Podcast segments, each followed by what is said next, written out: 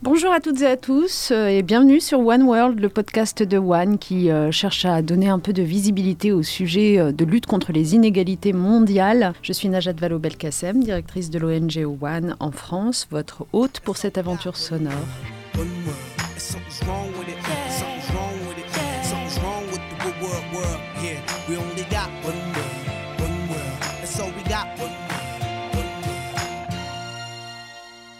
Dans cette période de campagne présidentielle, euh, c'est bienvenu parce qu'on ne peut pas dire que c'est un sujet dont on parle souvent. On a la chance, le plaisir de pouvoir recevoir à ce micro successivement les représentants des différents candidats à la présidentielle qui viennent nous exposer un petit peu la vision qui est la leur de, des fonctionnements, dysfonctionnements mondiaux et de la façon d'y remédier. J'ai euh, donc le plaisir de vous présenter aujourd'hui François G, qui euh, nous a rejoint pour la campagne euh, de Valérie Pécresse.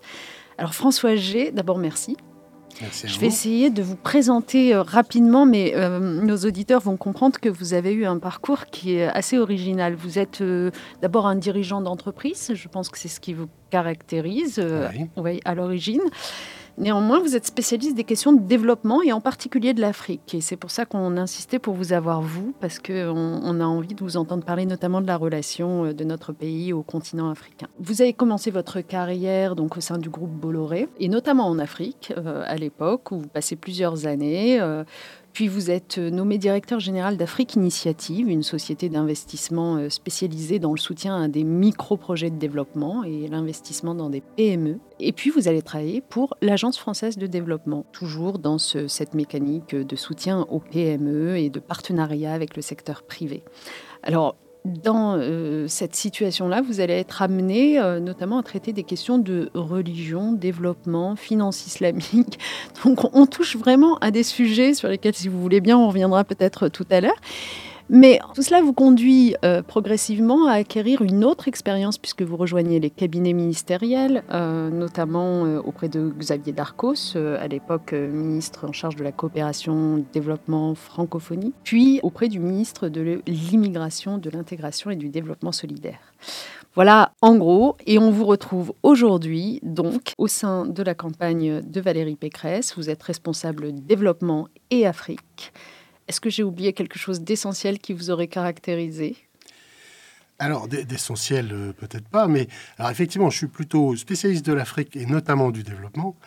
Euh, j'ai fait aussi de la coopération décentralisée, euh, ce qui m'a amené aussi à travailler en Afrique et à Haïti notamment, et ce qui m'a permis d'avoir un autre éclairage.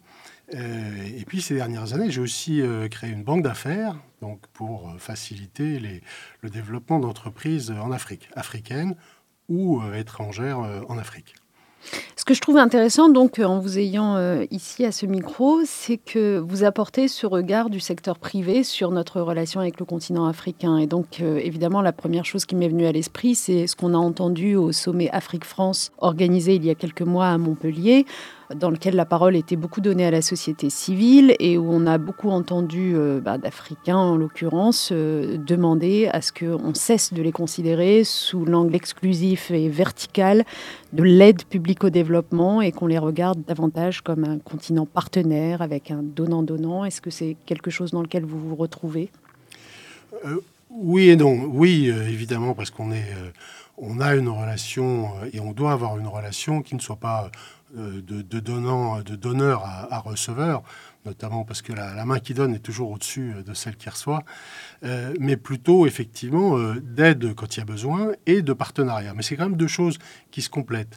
Et les entreprises, le secteur privé, peuvent contribuer à cette démarche, mais il ne suffit pas d'investir en Afrique comme entreprise pour contribuer au développement c'est souvent utile, c'est souvent nécessaire, mais ce n'est pas suffisant. Et euh, on a raison d'être exigeant avec les entreprises qui travaillent en Afrique, et on l'est beaucoup avec les entreprises euh, occidentales, françaises en particulier. On l'est moins avec des entreprises qui viennent de plus loin, comme les entreprises chinoises. je pense qu'il y aurait effectivement la place pour euh, redonner un peu d'équité dans le traitement des, des entreprises étrangères. Mais comme vous le rappeliez, j'ai beaucoup travaillé surtout avec des entreprises africaines et des entrepreneurs et des entrepreneuses africains. Euh, et, j'ai pu voir effectivement qu'ils n'attendaient pas de l'aide, ils n'attendaient pas de dons. mais qu'ils attendaient qu'on les, qu'on les conseille, qu'on les assiste par moment, qu'on leur trouve des partenaires, qu'on leur trouve des financements qui n'étaient pas des, dons, mais qui étaient des prêts ou du capital, et donc qu'on les traite bien effectivement dans la, la démarche dont vous parliez. Alors, la référence à Montpellier, je ne suis pas persuadé qu'elle soit complètement heureuse. Et puis, il y a eu l'autre jour euh, une, euh, une, grande réunion, une espèce de sommet euh, dans le cadre de l'Union européenne pour parler du, du, commerce, du développement des, des relations commerciales Union européenne, Union africaine. Et là, il n'y avait, à ma connaissance, aucun représentant des, du secteur des, privé. Des, des entreprises, oui. notamment privées, puisqu'il y avait une entreprise qui était présente, c'était EDF, mais il n'y avait pas euh, les représentants des, des, des, entreprises, le MEDEF, le CIAN, ou des, des syndicats d'entreprises euh, euh, africains, ce qui est quand même un petit peu gênant. Quoi. Parler de commerce sans, parler, sans faire parler les entreprises, c'est vrai que ce, je trouve ça gênant. Alors c'est intéressant d'ailleurs parce que euh, souvent quand on pense au rôle quand je dis entreprise, là, je pense aux multinationales. Euh, quand on pense au rôle des multinationales euh, sur le continent africain, on est plutôt en ce moment dans une réflexion sur euh, un devoir de vigilance, une nécessité de contrôler qu'elles ne surexploitent pas les ressources naturelles sans payer leur dû, la lutte contre les flux financiers illicites. Là, vous, vous nous apportez un autre regard qui est complémentaire, hein, les deux ne s'opposent pas forcément. Mais j'aimerais bien avoir votre regard quand même d'homme du secteur privé à l'origine sur cette responsabilité qu'on cherche à imposer tout de même euh, aux multinationales. Alors là-dessus, je pense que d'abord, elles se sont imposées beaucoup de choses euh, elles-mêmes. Euh, et là encore, je vais parler de celles que je connais le mieux, qui sont les entreprises européennes en particulier françaises. Euh, il y a l'opinion publique qui leur euh, met la pression et c'est très bien. Euh, leurs salariés le font aussi. Les dirigeants, un certain nombre de dirigeants sont très exigeants sur un certain nombre de, normes, ce qui n'est pas le cas dans une fois encore, dans toutes les entreprises, je ne veux pas faire une fixation sur les entreprises chinoises ou autres, mais il y a quand même des, vrais écarts dans les, pratiques. Et c'est d'ailleurs pour ça que les entreprises, par exemple françaises, demandent que dans les appels d'offres internationaux, le niveau d'exigence soit élevé en termes de responsabilité sociale, sociétale, environnementale, parce qu'elles considèrent qu'elles font le boulot et que leurs concurrents ne le, le, font pas forcément, et que donc c'est plutôt pour elles un avantage compétitif. D'où la nécessité d'adopter par exemple l'équivalent d'une loi devoir de vigilance, mais au niveau européen sauf si ça ne s'applique qu'aux entreprises européennes. Mmh. Oui, bien sûr, pour commencer. Et puis, euh, oui, alors le problème, c'est qu'on commence par la France, donc on a handicapé, entre guillemets, euh, les, les, entreprises françaises en leur mettant un peu plus de, de contrôle.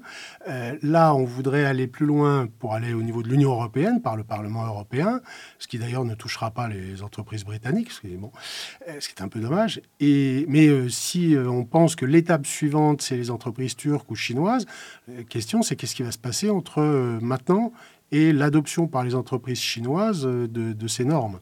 Donc euh, il faut quand même faire attention parce que là-dedans, là le, les victimes, c'est en, particulier, en partie les entreprises européennes, mais c'est d'abord euh, l'environnement euh, africain, c'est euh, le travail qui n'est pas forcément décent euh, des Africains, et, donc euh, toutes ces normes, ce devoir de vigilance, il n'est pas fait, et vous le savez bien, il n'est pas fait pour punir les entreprises, il est fait pour les inciter à faire du bien là-bas à faire le moins de mal possible oui. et à faire du bien. C'est une forme de bonus-malus au fond. Exactement, mmh. mais pour ça, il faut avoir le même niveau d'exigence.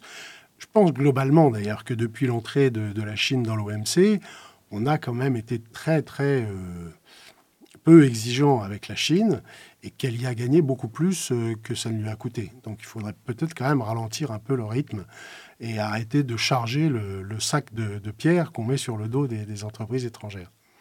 Je, pense que quand même, quand vous dites en ce moment, on parle des multinationales euh, à propos du devoir de vigilance, il ne faut pas perdre de vue le fait que ces multinationales ont quand même un, rôle euh, positif de, de, collecte de taxes, de formation, euh, d'investissement. Il faut voir qu'un certain nombre d'investissements pendant de nombreuses années n'étaient réalisés que par ces entreprises. Aujourd'hui, ça, commence à être un peu différent, et donc un certain nombre de, gens contestent euh, l'omniprésence d'opérateurs étrangers. Et aujourd'hui, ils ont peut-être raison, mais il y a 15 ans ou 20 ans, qui investissait dans les ports, dans les trains, euh, par exemple? Personne. Et donc c'est d'ailleurs pour ça que Valérie Pécresse propose un, plan Marshall européen pour l'Afrique, pour les infrastructures. Euh, précisément pour qu'il euh, y ait un, une vraie accélération dans les infrastructures en Afrique. Et pour qu'il y ait cette, cette accélération, les, chiffres dont on parle, c'est un manque d'environ 100 milliards par an. Donc évidemment, ce n'est pas la France qui va pouvoir les apporter. C'est d'ailleurs pas l'Union européenne toute seule. Mais on a besoin là d'avoir ces normes dont vous parlez, mais aussi d'avoir une vraie ambition, d'avoir une vraie coopération entre du privé et du public. Et il y a d'ailleurs, euh, entre les deux, il y a des, fonds d'investissement spécialisés dans les infrastructures, soit parapublics comme Africa 50 au Maroc, euh, qui est basé au Maroc mais qui est panafricain, soit comme Meridiam qui est privé, mais qui font du bien parce qu'ils sont capables de générer euh, des, bons projets, de les gérer et de catalyser du financement. C'est ça aussi, hein, les, multinationales. Non, mais c'est clair. Et euh, honnêtement, vous vous adressez à des interlocuteurs qui ne sont pas du tout euh, opposés au rôle du secteur privé, qui sont euh, en faveur des partenariats. Il n'y a aucun sujet avec ça. Mais est-ce que vous n'êtes pas d'accord au moins pour reconnaître que ce qui nous aiderait à sortir justement de cette situation de tension, de crispation autour de l'idée qu'on se fait du rôle des uns et des autres, c'est une plus grande transparence? Si les multinationales rendaient véritablement l'ensemble de leurs activités dans les différents pays transparentes, le chiffre d'affaires, euh, la fiscalité payée. Euh, est-ce que vous ne croyez pas que euh, le citoyen, le consommateur, y verrait plus clair et, sortirait de la fantasmagorie à certains égards? Oui, alors effectivement, on a, on a toujours intérêt à plus de, transparence, à quelques réserves près sur lesquelles je vais revenir. je, pense effectivement qu'on ne sait pas assez tout le bien que peuvent faire les entreprises étrangères et éventuellement tout le mal que font certaines autres. Euh, ça, c'est vrai. Je crois d'ailleurs que les, entreprises publient déjà quand même beaucoup de choses, euh, soit par obligation, soit euh, spontanément. Il y a là aussi, il y a les entreprises elles-mêmes qui ont leurs rapports internes qui sont devenus obligatoires en France, par exemple. Et puis, il y a les rapports collectifs, le rapport du CIAN, par exemple, qui, dit des choses claires sur les progrès que font les, entreprises. Il y a aussi l'intérêt qu'ont les entreprises, par exemple, elles investissent beaucoup dans la formation et elles s'en prévalent, elles ont raison mais elles le font aussi parce que c'est leur intérêt. Elles font des choses pour l'accès à la santé de leurs salariés et des familles de leurs salariés. Là aussi, il y a des choses qui ont été faites sur le sida depuis des années. Euh, c'est très bien pour les personnes qui en bénéficient. C'est aussi fait parce que c'est l'intérêt des, entreprises. je crois que c'est dans cette convergence aussi qu'on arrive à, trouver des progrès. Ce que, vous évoquez sur la, transparence, c'est un sujet euh, qui est assez euh, complexe. Et là, là-dessus, moi, je serais quand même tenté de faire que, effectivement, peut-être qu'il y a besoin de plus de, de transparence, mais je pense qu'il y a certains sujets sur lesquels il est difficile d'exiger que les entreprises se mettent à nu, notamment devant leurs concurrents. Alors évidemment, si les concurrents se mettent à nu aussi, ben, on se retrouve euh, euh, sur une plage de nudistes, tout va bien. Mais sinon, avec des entreprises qui cachent et des entreprises qui montrent, il finit par y avoir une asymétrie qui est très gênante. Une des solutions, c'est de faire confiance à des administrations, les administrations là-bas et les administrations ici. C'est ce qui se passe dans la lutte contre le, financement euh, illégal, par exemple contre le financement du terrorisme. On a en France euh, Tracfin, qui est une cellule qui dépend du, Trésor français, qui surveille les choses, qui exige des choses, euh, mais qui ne rend pas de compte public y compris parce qu'il faut aussi reconnaître qu'il y a des choses que les, citoyens que nous sommes ne sont pas prêts à accepter prendre un exemple euh, bah, d'actualité qui est le, coût de fabrication des médicaments. Je fais partie de ceux, et je crois aussi, euh, je crois que vous aussi, qui trouvent que quand même là-dessus, les grands, laboratoires gagnent peut-être un argent excessif sur les vaccins. Bien. Mais en tout état de cause, qui peut accepter qu'on vende 20 euros un vaccin dont le coût de fabrication euh, unitaire marginal serait à un, un demi-dollar? C'est incompréhensible on, peut arriver à le comprendre si on prend le temps d'expliquer qu'il y a eu des coûts de recherche, que ces coûts de recherche, quand ça marche, bah, tant mieux, mais il y a aussi des coûts de recherche qui n'ont pas débouché. Donc on peut arriver à faire comprendre les choses, mais c'est quand même très compliqué euh, dans, des, pays, là-bas comme ici, où euh, la connaissance de l'économie est quand même parfois un peu ténue euh, et où bah, les, points de vue ne sont pas forcément toujours de, bonne foi. Je pense que c'est une, une des difficultés. Mais on peut sans doute faire beaucoup mieux. Mais du coup, la solution, c'est plutôt d'améliorer la connaissance de l'économie des citoyens. Ah euh, ça, c'est un autre sujet. Parce que le progrès reste quand même d'aller dans, cette, euh, dans le sens de cette transparence. Mais du coup, je voudrais m'arrêter un instant sur, euh, sur ce que vous disiez, sur le fait que si vous demandez aux entreprises de se mettre à nu, ça les dessert dans la compétition mondiale en particulier. Est-ce que c'est à ce titre-là aussi que vous êtes défavorable à la levée des brevets sur les vaccins Covid-19 Parce que dans les forces politiques en France, on arrive à peu près à se faire une idée de qui est pour, qui est contre. On a le sentiment que la gauche est plutôt unanimement pour la levée de ces brevets, la droite plutôt contre. On, aimerait comprendre en fait pourquoi. Alors, d'abord, c'est pas c'est pas un sujet de, transparence. Ça, c'est un sujet de, c'est un sujet de rémunération de la recherche euh, et de, du respect de la propriété. Alors, c'est vrai que traditionnellement, la, droite est plus attachée à la propriété euh, que d'autres. Euh, mais dans le cas de, je suis pas certain que dans le cas du Covid, euh, on puisse dire que la droite est hostile à l'ouverture des, brevets. D'ailleurs, je crois me souvenir que le président Chirac a été le grand avocat avec un grand succès d'ailleurs, alors que personne n'y croyait au début, euh, de la levée des, brevets pour euh, la, lutte contre le, sida. Et c'est lui qui a été à, l'origine de, la levée des, brevets, euh, en particulier pour l'Afrique du Sud. et c'est lui qui a vraiment poussé. C'est quand même cette initiative, moi je, m'en souviens, à l'époque je m'occupais des questions de sida au, au cabinet de, de Xavier Darcos, et on ne croyait pas une seconde qu'on allait obtenir mmh. les résultats que finalement on a obtenus. Je crois que le. Mais justement, est-ce que cet euh, épisode ne devrait pas éclairer ce qui se passe avec le Covid-19 aujourd'hui? Si, bien sûr. Alors simplement, si, si, mais c'est d'ailleurs pour ça que je vous disais euh, que le coût marginal soit ridicule et que la marge soit aujourd'hui euh, démesurée. Je pense qu'aujourd'hui, tout le monde le pense. Il y, a un, il y, a un, équilibre à trouver. C'est d'ailleurs pour ça que les initiatives sur le Covid ont intérêt à être plutôt collectives et que, parce que la France seule, l'Allemagne seule ou la Côte d'Ivoire seule peuvent pas négocier avec Pfizer. Sûr. En revanche, collectivement, on peut arriver à peser. Et euh, je pense qu'il faut arriver effectivement à des, résultats. Maintenant, si on compare à ce qui se passait avec le, sida, les enjeux sont quand même pas tout à fait les mêmes en termes de, gravité de, la, de pandémie pour l'Afrique. Euh, c'est ce que disait MSF il y a quelques semaines en disant, euh, reconnaissons que par exemple pour le Niger, la priorité n'est pas du tout là. Qu'on vaccine par exemple les soignants et un certain nombre de personnes exposées qui sont des, ressources stratégiques, oui, mais qu'on n'aille pas chercher là-bas les 70% de, vaccination. Alors que quand on parle du, sida dans les années, euh, il, y a, 15 ou 10 ans, en Afrique australe, là on était effectivement sur une épidémie. Ce n'était pas le cas d'ailleurs en Afrique de l'Ouest. Et, de nouveau, je pense que ces, questions de santé, on doit les traiter aussi au plus près des vrais besoins. Euh, le, Fonds mondial pour le sida n'est pas que un grand succès. C'est un succès si on mesure à l'argent levé. Enfin, il y a eu quand même encore récemment quelques soucis sur le fonctionnement euh, local. Et le fait qu'on mette autant de moyens sur le sida et, et, finalement proportionnellement aussi peu sur le paludisme est quand même un peu gênant. Alors, le Fonds mondial s'est étendu néanmoins à ces sujets de tuberculose. Tuberculose et paludisme, bien mhm. sûr. Mais quand on regarde la mobilisation, c'est quand même.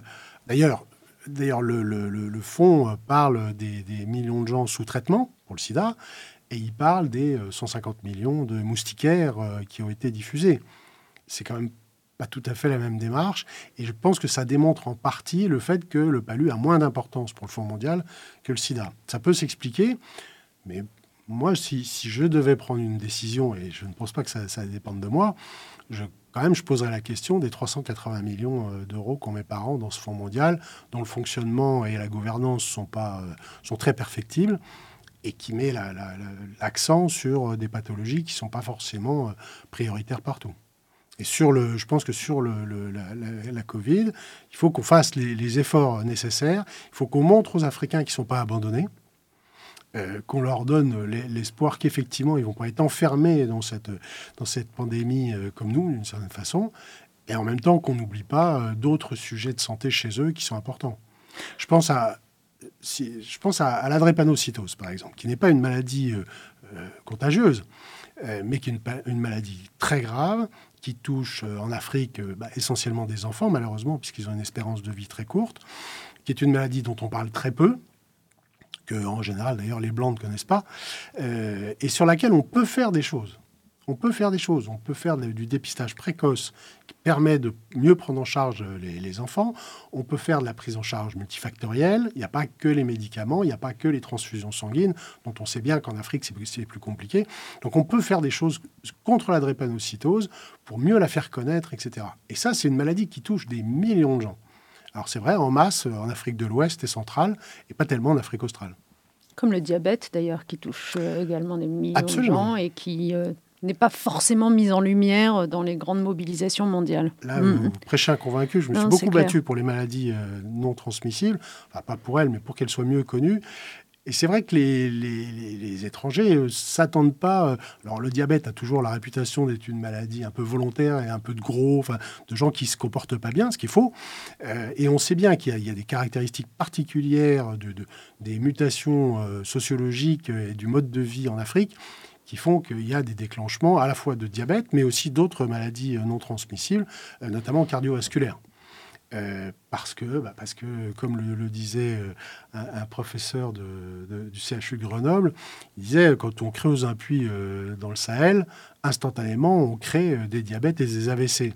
Parce que la corvée d'eau étant réduite, bah, on ne brûle plus le sucre et du coup, on se retrouve à avoir des surdoses de, de sucre et donc des diabètes. Moi, ce que j'entends dans votre propos, et c'est très intéressant, je pense, pour nos auditeurs, c'est que vous ne remettez pas en cause l'existence de fonds mondiaux pour s'occuper notamment de ces questions de santé. Il en existe d'autres sur les questions de climat, d'écologie.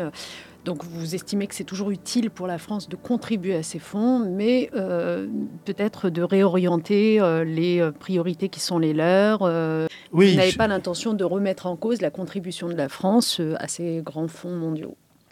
Non, simplement, euh, c'est vrai qu'il y a des orientations dont on peut mieux discuter. Mm. Euh, et puis, euh, je, parlais du, plan Marshall européen. le plan Marshall européen n'a pas vocation à s'occuper d'abord partout de toute l'Afrique et de tout. En revanche, focaliser sur des infrastructures, notamment partagées, je pense que ça, a vraiment du sens. Ce, ce, que, ce, que, je crois, c'est que on a, les, les Français ont en Afrique une relation particulière avec euh, les pays francophones, pour la faire simple, euh, et encore plus particulière sur ceux qui ont été des colonies françaises.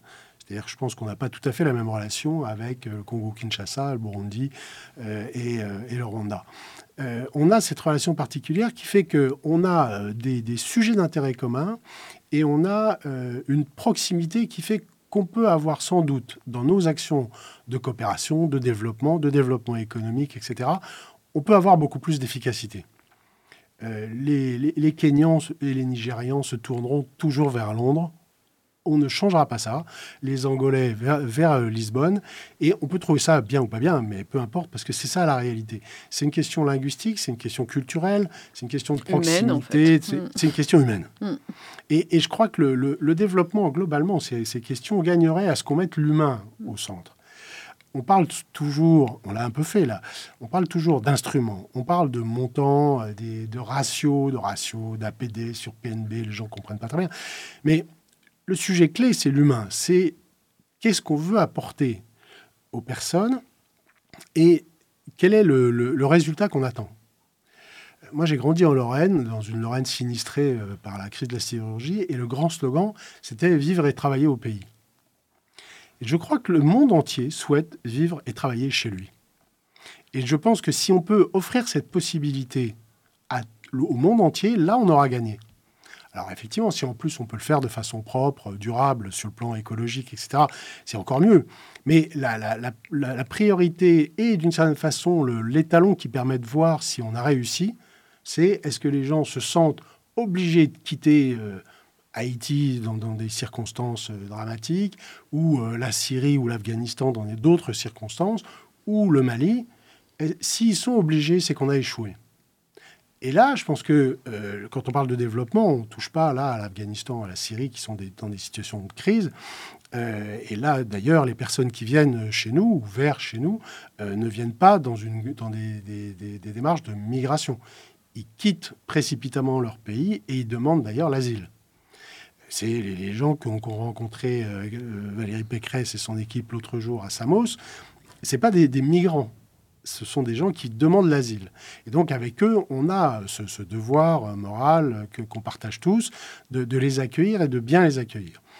En revanche, il y a une autre partie des gens qui sont des gens qui non pas viennent ici pour s'expatrier, comme les Français le font en Côte d'Ivoire et des Ivoiriens le font en France, mais qui viennent effectivement migrer en se sentant repoussés de chez eux parce qu'ils n'ont pas d'avenir chez eux, parce qu'ils croient qu'ils n'ont pas d'avenir chez eux. Et des gens à qui on va confier beaucoup d'argent pour qu'effectivement ils atterrissent chez nous. Parce que leur traversée du désert et de la mer, c'est pas gratuit. Ça coûte des milliers et des milliers d'euros. C'est donc un investissement qui est incompréhensible pour nous.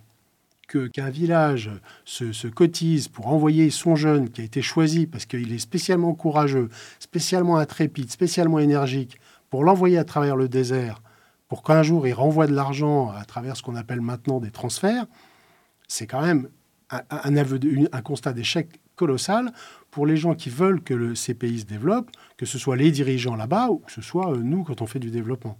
Et c'est ça, je pense qu'il faut qu'on qu arrive à, reprendre en main qu'on arrive à faire que ces jeunes Maliens, ces jeunes Mauritaniens, à Kaedi, à Caille, à Matam, ne se disent plus que leur avenir, leur seul avenir, c'est de venir en fraude en Europe. Une fois encore, qui viennent s'expatrier comme d'autres le font, ça c'est très bien. Qu'ils fassent des allers-retours comme le font des médecins qu'on connaît bien et qu'on a encouragé à faire ça, qui font, euh, euh, par exemple, je, je pense à l'exemple d'un médecin qui est à Abidjan, qui fait une semaine de garde euh, en région parisienne par mois et trois semaines, euh, qui est urgentiste, et trois semaines euh, à Abidjan. Elle continue à progresser dans son métier, elle rend service ici, et parce qu'elle continue à améliorer ses compétences, elle est utile sur les trois semaines qu'elle passe à Abidjan. Ça, c'est vraiment intelligent. Et elle est heureuse comme ça, et elle vit à Abidjan avec ses enfants, etc. Les gens qu'on vient chercher, nous ou d'autres, à Haïti ou en Afrique, parce qu'on en a besoin ici, parce qu'on voudrait avoir des médecins soit disponibles, soit qu'on paye moins cher, là, on est dans l'erreur complète. Parce que le résultat, c'est en partie qu'on va avoir des médecins ici qui vont pas forcément être dans le meilleur euh, contexte au titre personnel, humain, et puis, euh, accessoirement, c'est des médecins qui a en moins là-bas. Et donc, le résultat, c'est que les gens là-bas vont être moins soignés, auront moins d'accès aux soins, auront moins d'avenir, et évidemment, vont se précipiter, eux, par d'autres chemins. Donc, le, quand on parle de mettre l'humain au cœur des, des, réflexions sur la coopération et le développement, c'est ça que ça veut dire. Le raisonnement qui conduit, du coup, y compris la candidate Valérie Pécresse, euh, voilà, à vouloir conditionner l'aide au développement euh, aux pays qui euh, acceptent de signer, par exemple, des accords de retour de leurs ressortissants quand on est, est dans ce un genre peu plus que ça. C'est un peu plus que ça. C'est pas tout à fait conditionné, même si on peut le dire comme ça, mais c'est pas tout à fait le, le conditionner, c'est le lier. C'est relier, parce que conditionner l'aide, on le fait, on le fait, on l'a fait, on l'a conditionné à une bonne gouvernance. C'est le discours de la Baule de François Mitterrand d'il y a 30 ans qui dit ah maintenant l'aide est conditionnée à la démocratie. Bon, ça n'a pas donné des résultats satisfaisants, mais en tout cas lui l'avait fait. On conditionne aujourd'hui un certain nombre de projets au fait qu'ils sont durables au sens de la protection de l'environnement, au sens où ils protègent ou même promeuvent l'égalité homme-femme. Donc il y, a des conditionnalités. Là, dans le cas précis, c'est effectivement avoir euh, des, des, partenariats dans lesquels on, parle de ressources humaines à, gestion partagée. C'est-à-dire que euh, les cas dont je viens de parler, de, de médecins par exemple, on vient pas les, on, facilite pas l'hémorragie des ressources humaines vers chez nous. Euh, on, essaie de faire en sorte que les gens aient euh, de l'emploi chez eux, qu'ils aient un avenir chez eux. On, fait en sorte que, euh, effectivement, les, gens, quand ils viennent, ne viennent pas comme des clandestins ou ne se retrouvent pas en situation de clandestin, parce que c'est pas tout à fait pareil. Il y a des gens qui, sont, qui viennent comme étudiants chez nous, et qui sont les bienvenus, et qui, au bout d'un moment, euh, ne seront plus étudiants, mais vont pas trouver de travail, ou etc. Et donc sont censés retourner chez eux. Et pour un certain nombre de raisons, vont préférer rester ici, mais en fraude. Et là, c'est un problème. Et c'est un problème pour nous, parce qu'on est déjà en fraude, donc dans des situations précaires au sens humain, et donc euh, instables, fragilisantes, qui ne sont pas bonnes pour leur intégration, qui, accessoirement, c'est des gens qui manquent là-bas. Est-ce que vous pensez sérieusement que conditionner l'aide publique au développement, c'est-à-dire en gros couper potentiellement l'aide publique au développement à des pays qui ne contrôlent pas suffisamment leurs flux migratoires, euh, bah, ne va pas desservir les populations les plus pauvres qui, elles, restent sur place, en fait, qui ne partent même pas, qui n'ont pas les moyens de partir Alors, alors d'abord, il euh, faut, faut, remettre les choses effectivement en perspective. Je, je disais tout à l'heure qu'on parle trop de chiffres, mais là, quand même, je vais prendre un exemple. Je vais prendre l'exemple du Mali. Alors les chiffres sont toujours à prendre avec précaution, parce que d'abord, ils agrègent des tas de choses très hétéroclites, et ensuite, on a des chiffres qui datent de 2019, 2020, 2021. Mmh. En 2019, le Mali a reçu 1,8 milliard de, de, dollars, je crois, euh, en aide euh, au développement mmh. international. Euh, ce qui représente 70% du, du, budget de l'État. ça, c'est quand même important d'avoir ça en tête. C'est ça qui légitime l'aide au développement. C'est que sinon, l'État ne pourrait pas fonctionner. Déjà, il ne fonctionne pas très bien, mais là, 70% est payé par l'aide internationale. Alors, c'est un pays en guerre, etc. Enfin, ah oui, oui. il y, a, des, raisons. Il y a des tas de pays où c'est mm. comme ça.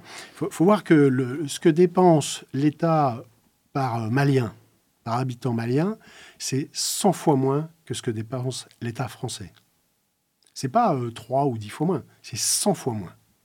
Il y a par habitant 10 fois moins de fonctionnaires au Mali qu'en France.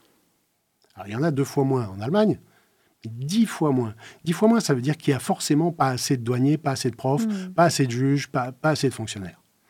Et c'est quelqu'un de la campagne de Valérie Pécresse qui vous dit hmm. ça, alors que nous, on pense qu'il y a à certains endroits en France trop de fonctionnaires. Mais le, point, c'est que ce, sujet de l'État est absolument critique. Mais l'autre sujet, c'est que sur ce milliard 8, la France a contribué à 100 millions. Pour le Mali, qui est un pays ultra prioritaire pour nous, à tel point qu'on dépense 850 millions par an pour aider à sa sécurité. Hmm. Donc c'est absurde. Donc il faut reprioriser nos, aides, quoi. exactement. Ça c'est clair, non, mais ça c'est aussi un, je, je pas, Moi j'ai rien contre l'Équateur et contre les Équatoriens, mais la même année, on a dépensé plus d'argent en Équateur qu'au Mali. Je doute de l'efficacité de ce qu'on fait en Équateur comparativement à ce qu'on pourrait faire au Mali. Et donc l'idée, c'est effectivement de reconcentrer très fortement sur l'Afrique et en particulier sur l'Afrique francophone de Casa, Alger, Tunis, jusqu'à euh, au moins le, Gabon, le Congo, voire le Congo démocratique, mais en tout cas, vers, et, Madagascar, vers l'Afrique francophone, là où on connaît les gens, où les gens nous connaissent, ils, savent ce que sont nos réflexes, ils savent ce que sont nos contraintes, et avec eux, on peut travailler pour construire. Et effectivement, à ce moment-là, autour de la table, on peut discuter autrement avec le, gouvernement malien, quel que soit le, gouvernement et sa légitimité par ailleurs. Mais votre, votre point, il ne s'agit pas de couper l'aide euh, si les gens ne gèrent pas comme il faut leur politique migratoire. Euh, il y a d'ailleurs plusieurs sujets là-dedans. Il y a le fait de donner les moyens administratifs pour la France d'expulser des gens qui ne sont pas légaux euh, chez nous. Il y a les moyens euh, sécuritaires et autres de faire en sorte que les gens ne passent pas, euh, ne, ne quittent pas le pays ou ne le traversent pas. Mais il y a surtout le fait de faire des choses qui génèrent des emplois et qui fassent que les gens aient un vrai avenir. Et ça, on peut y aider. On peut y aider et on devrait y aider beaucoup plus. Je ne suis pas sûr que ce soit ça qui guide notre politique de développement aujourd'hui.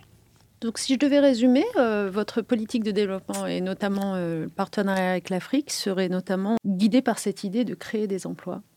Créer des emplois, notamment créer un avenir. C'est euh, assurer que, assurer que les jeunes se sentent un avenir et qu'un petit garçon, une petite fille de 10 ans mmh. puisse se dire je vais grandir ici, j'aurai des enfants ici. Et j'aurai des enfants que je pourrais faire soigner quand ils sont malades et, que je verrai aller à l'école comme moi je suis allé à l'école. C'est assez simple, hein, dit comme ça. évidemment, c'est très loin de, des, différents rapports. Euh, qu'on voit sur l'aide au développement euh, et de tout un tas de, déclarations et de la complexité des instruments. Donc je pense qu'il faut resimplifier beaucoup de choses, revenir un peu sur le terrain et d'ailleurs se rapprocher de ce que croient les Français. Je ne sais pas si vous posez de temps en temps la question aux Français, de, au fait, est-ce que tu sais ce qu'on fait avec l'aide au développement? Et faites le, test, vous verrez que les gens croient qu'on aide les Africains à, être moins pauvres. Si on leur disait qu'il n'y en a même pas la moitié de notre aide qui atterrit en Afrique, ils nous diraient mais elle va où? Et une partie de la réponse, c'est de dire bah, elle va en Équateur, en Chine ou en Turquie. Et là, les Français ne sont pas contents quand ils le découvrent. Ils ont l'impression qu'on leur cache quelque chose, ce qui n'est pas complètement faux. C'est Là aussi, c'est parce que les choses sont complexes. Enfin, quand même, que la Chine continue à bénéficier de, l'aide au développement, c'est quand même un peu curieux. Vous, euh, à la présidence de la République, enfin avec euh, les, gens qui vous entourent, euh, est-ce que vous poursuivez l'objectif de 0,7% du PIB en aide publique au développement? En plus de la réorienter pour la focaliser sur les pays qui ont le plus besoin, mais est-ce que le 0,7 reste dans vos objectifs? C'est un objectif de la France, un objectif international de la France. Donc on n'a pas l'habitude de remettre en question euh, les engagements du pays. Maintenant, l'APD telle qu'elle est définie aujourd'hui, euh, en ratio par rapport à notre produit intérieur brut, c'est un, ratio qui n'a pas de sens. D'abord, je toujours pas pourquoi 0,7 est mieux que 0,8 ou 0,6. Mais euh, quand on voit ce qu'il y a dans l'aide publique au développement, bah, je parlais des Chinois. Par exemple, les étudiants chinois qui viennent étudier en France euh, font, euh, enfin, payent plus qu'avant, mais continuent à payer moins que ce qui coûte. Et vous savez que les frais attenant à ça, qui s'appellent les frais d'écolage, sont comptés dans l'aide publique au développement complètement absurde. on a bataillé contre. Euh, oui, oui, il faut absolument les sortir. Ça, c'est, par exemple, ça, c'est absurde. Mm. Le, la, question de la prise en compte de l'aide militaire ou pas, ou du transport de l'aide militaire, est, une, est une question qui n'est pas complètement absurde, qui est assez complexe. C'est vrai que si on a une aide militaire qui permet d'une certaine façon de renforcer la sécurité dans un pays, la sécurité contribue au développement, on pourrait légitimement le, compter là-dedans. Mais il y a d'autres interventions militaires euh, qui sont moins, d'une certaine façon, en lien avec le, développement. Euh, la recherche sur le développement, est-ce que, enfin, là aussi, j'ai mm-hmm. rien contre l'IRD et le CIRAD qui font des travaux formidables. Est-ce que c'est de, l'aide au développement? Les grandes conférences, euh, oui. Donc mm. tout ça, donc je suis pas sûr qu'on remettrait en cause cet objectif, mais en tout cas, euh, ça fait partie des choses dont on peut parler avec les instances internationales, l'OCDE en particulier. De même qu'on parlerait avec euh, l'Union européenne du, des critères de Maastricht qui inclut, euh, par exemple, des, investissements qu'on voudrait sortir des critères de Maastricht. Donc c'est un peu la même chose, on peut rediscuter un peu de, certaines règles. Une dernière question. On est toujours un peu surpris quand on regarde euh, les programmes des candidats tels qu'ils sont connus pour le moment, de ne voir quasiment dans aucun d'entre eux, à ma connaissance, euh, comme toute première mesure, dans les trois mois de ma présidence, je fais le maximum pour mettre fin à la pandémie mondiale. un peu comme si on s'était tous habitués à vivre avec cette pandémie, mais il y a un moment donné, euh, on est encore plongé dedans, il n'y a pas encore de solution, les variants nous arrivent de mois en mois. Euh, vous, vous feriez quoi dans les trois premiers mois qui, à votre avis, seraient impactants pour euh, essayer d'y mettre fin? Essayer d'y mettre fin. Encore une fois, à l'échelle globale. Hein. À l'échelle globale, moi je pense que les, les réponses sont précisément de l'ordre du global. Euh, est-ce qu'il faut accélérer la vaccination? Je ne suis pas complètement euh, convaincu. Je pense qu'il y a un certain nombre d'endroits où ça permettrait de, sécuriser les gens, les gens en particulier stratégiques, ce que je disais à propos du Niger tout à l'heure. maintenant, je suis, moi, je reste un peu surpris qu'on ne parle pas plus de traitement. Mmh, c'est juste. et je, alors, il faut dire que j'ai entendu quelqu'un dire hier que le vaccin est devenu un traitement. Alors là, mais comme je ne suis pas médecin, je ne voudrais pas me prononcer plus avant. Euh, mais c'est à la fois un sujet euh, prioritaire et en même temps, euh, comme vous l'avez dit, c'est un sujet global qui ne dépend pas du président de la République et qui peut dépendre de la diplomatie française en partie. Non, mais par exemple, ni dans nos moyens, ni dans nos notre contribution à COVAX, à ACTA, qui n'est pas encore à la hauteur aujourd'hui, est-ce que vous, vous l'augmentez? Est-ce que vous considérez que c'est comme ça qu'on apporte des solutions? On a parlé tout à l'heure de lever des brevets, donc ce n'est pas forcément ce que vous préconisez, mais mais euh, au moins les financements de la France. Je pense que les, discussions, avec les, discussions sur les brevets sont sans doute quelque chose d'essentiel. Euh, et, ça, pour le coup, ça doit être coordonné au-delà de l'Union européenne, parce que ça doit être coordonné avec les Anglais, euh, avec les Anglais, avec les Allemands, et évidemment avec ceux qui en seraient les, les plus bénéficiaires, si j'ose dire, donc les pays qui nous sont proches. Mais sur le reste, je suis désolé, là, c'est un peu au-delà de mes, mes, compétences et peut-être même de nos capacités. Hmm. Bon, il y a du travail en tout cas. Merci infiniment d'avoir pris le temps de, venir répondre à nos questions. Euh, on vous souhaite une bonne campagne présidentielle. On sait que c'est intense. Euh, et puis n'hésitez pas euh, à remettre ces sujets qu'on vient d'aborder dans le débat public à chaque fois que vous en avez la possibilité. vous pouvez compter sur nous, mais il faut aussi qu'on vous entende. C'est vrai. sur vous. Hein. C'est vrai. Merci encore. On vous retrouve bientôt. Et puis je rappelle à nos auditeurs que vous pouvez évidemment venir commenter cet épisode comme d'habitude sur nos réseaux sociaux, sur le compte Instagram Génération Activiste. Et je précise d'ailleurs que, que nous avons un nouveau compte Instagram pour One, euh, One France-du-bas ONG. N'hésitez pas euh, à nous y rejoindre.